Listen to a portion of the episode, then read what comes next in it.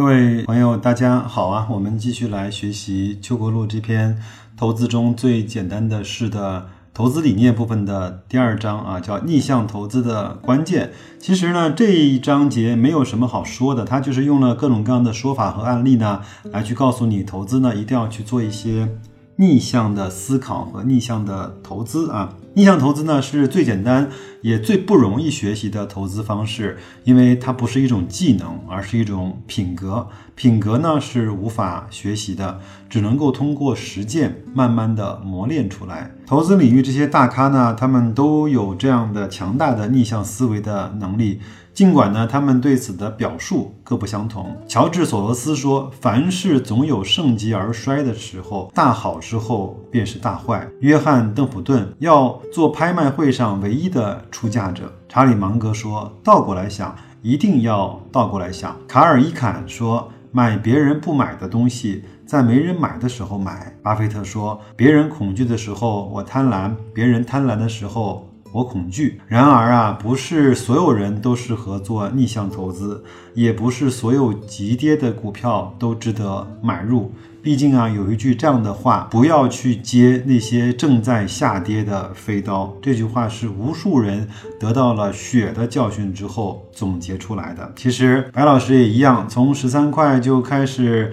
慢慢的买入长安汽车呀，包括从十几块开始买入长城汽车，一直买到了五块多，真的是痛的不行啊啊！一直下跌的股票是否值得逆向投资啊？关键在于以下的三点。第一个呢，就是看它的估值是不是足够的低，是否呢已经过度反映了可能出现的或者是已经出现的坏消息。这些的股票呢，一定会。都会经历这种戴维斯的双杀啊。其次呢，看遭遇的问题是否是短期的问题，是否是可以解决的问题。有一些问题呢，它是趋势性的，可能是不可逆的。那所以你看到这个趋势出现的时候，你就不应该再去逆势的而为了。最后呢，看股价暴跌本身是否会导致公司的基本面进一步的恶化，即呢是否有索罗斯所说的啊反身性。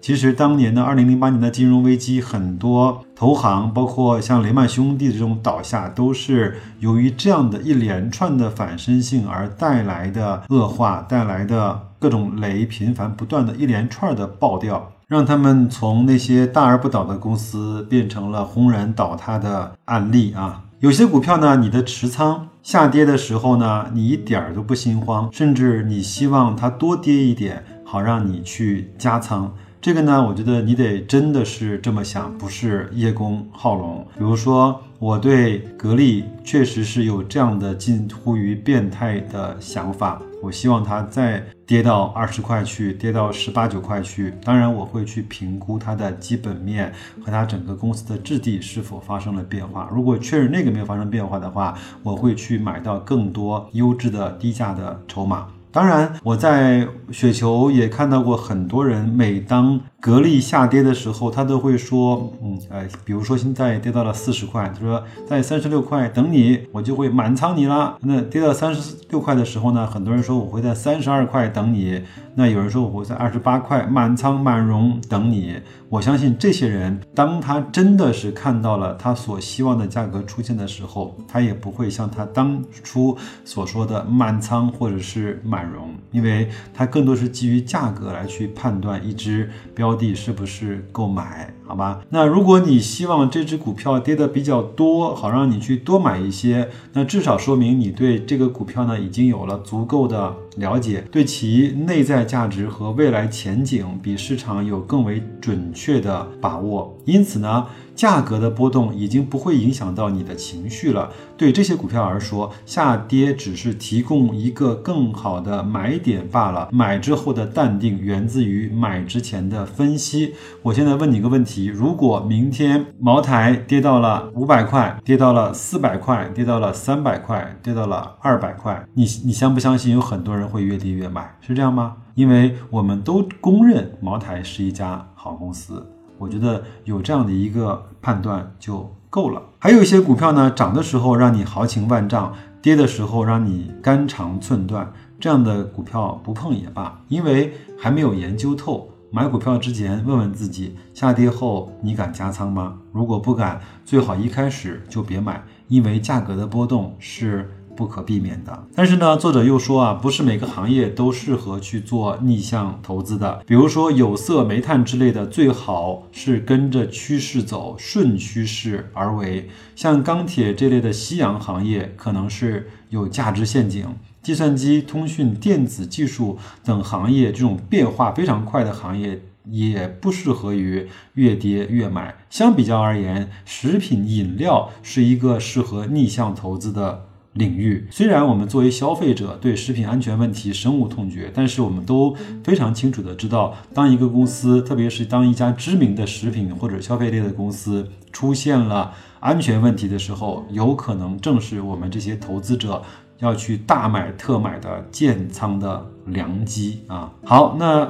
还有呢，一句话就叫“最一致的时候就是最危险的时候”，什么意思呢？就是当每个人都认为这是熊市的时候，其实熊市已经快结束了，对吧？当所有的人都会认为这是牛市的时候，牛市其实已经都快结束了。还有，我们再延展一下，当所有人都认为五 G，所有人都认为未来的科创板是机会的时候，那这个板块其实就已经比较危险了。对吧？就像两三年前被吹得天花乱坠的新兴行业，现在回头一看，风电、光伏、电动车、电子书、L LED 等一些行业许下的承诺，一个都没有兑现，至少不是由当初那些公司实现的。很多高估的板块呢，都是吹起来的，未来呢，从来不会有他们吹嘘的那么美好。A 股的情绪容易走极端，因此人多的地方不去是一个至理名言。那逆向投资呢？作者认为，未来的超额收益是来自于逆向投资的一个重要的原因、原因和道理。当然，任何投资方法都有缺陷。逆向投资的短板就是经常买早了，或者是卖早了。买早了呢，还熬得住，这是逆向投资者的必备的素质。投资者必须明白一个道理：市场中没有可以卖，没有人可以卖在高点，买在最低点。二零零七年的牛市中，至少。啊，即使是当时的指数涨到了六千一百点，你能够在四千点以上出货，也都是幸运的。二零零八年的熊市中，呃，指数呢后来跌到了一六六四点，能够在两千点建仓，也是一也是一个非常幸运的事情。顶部和底部啊，只是一个区域，该逆向时就不要犹豫，只要能笑到最后。短期稍微有点损失和难熬一点，又何妨呢？那这就是作者呢给我们呈现的非常简单的一个道理，就是在逆向投资中获得超额的收益。那为了给大家加深印象，我又摘录了一部分另外一本书，叫《价值投资进阶之道》啊，里面它有一句有有一段描写的非常精彩的文章，正好给大家加餐，好吧？他说，我们都知道啊，股票投资要有所为和有所不为。在这里呢，有所为就是站在大多数人的对立面，这个其实就是邱国禄所讲的逆向投资啊。有所不为就是不要成为大多数人的一员。他讲了十五点大多数人的那些共通的表现，我我给大家稍微的念一下，你听听看，你有没有犯过这些所谓的大多数人的错误？第一，大多数人总是在琢磨明天的涨跌，希望看到下一个月的轮动机会，却从来没有考虑过长期而言持有什么样的资产，或以什么样的收益率的背景下取得一笔好的资产，对自己一生的财富。第二，大多数人总是以最多的时间来去研究那些最容易发生变化的事情，比如说政策。比如说经济数据、技术指标、专家观点，却从来没有意识到投资中那些不变性的因素，其实才是股市获利最重要的因素。比如说，找到一家好公司，找到一门好生意，去抓住一个好价格，用一个非常对的办法去打理你的资产的配置和和投资。第三，大多数人总是抱怨、指责，或者是抄作业，或者是干脆什么都不干。却从来不愿意自己翻开书来学习，或者是找找资料做一做功课。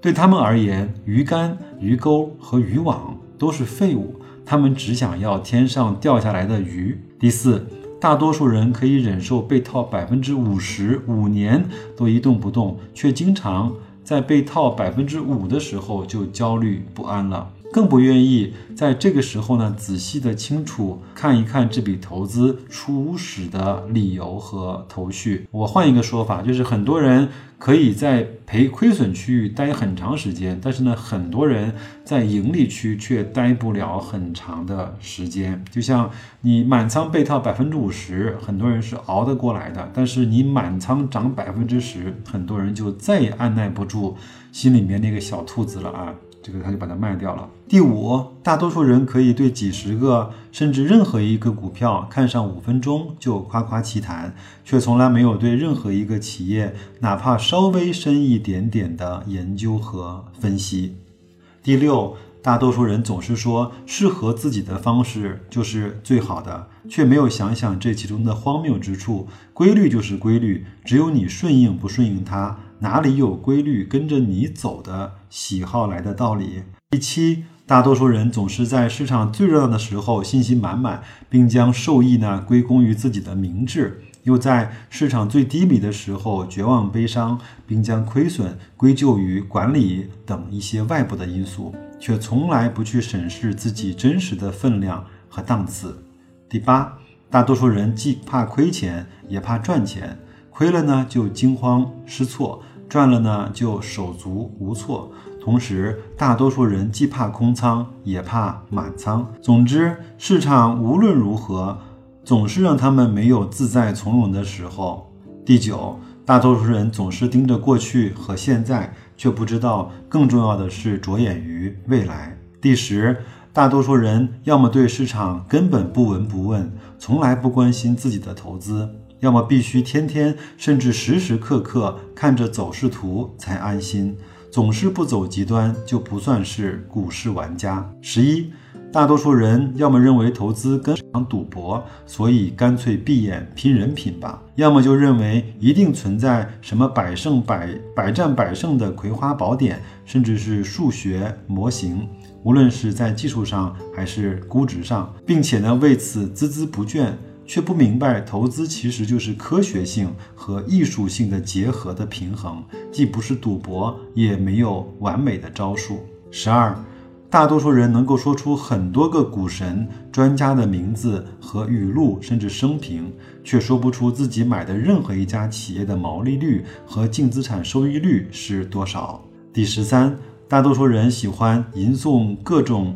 股市奇谈和传奇故事，喜欢追逐各类神奇的概念和故事，却似乎不知道这个世界上有种东西叫常识。十四，大多数人今天羡慕价值投资的好，明天崇拜技术分析的妙，后来又被其他某个新鲜的方法吸引，却从来没有明白这个世界上并没有十全十美，不懂得失的必然，也将患得患失。十五。大多数人天天骂股市，但是你跟他说你不是这块料，干脆远离股市的时候，他可能转过头来骂你。这就是今天我给大家做的本书的分享。祝各位投资愉快，再见。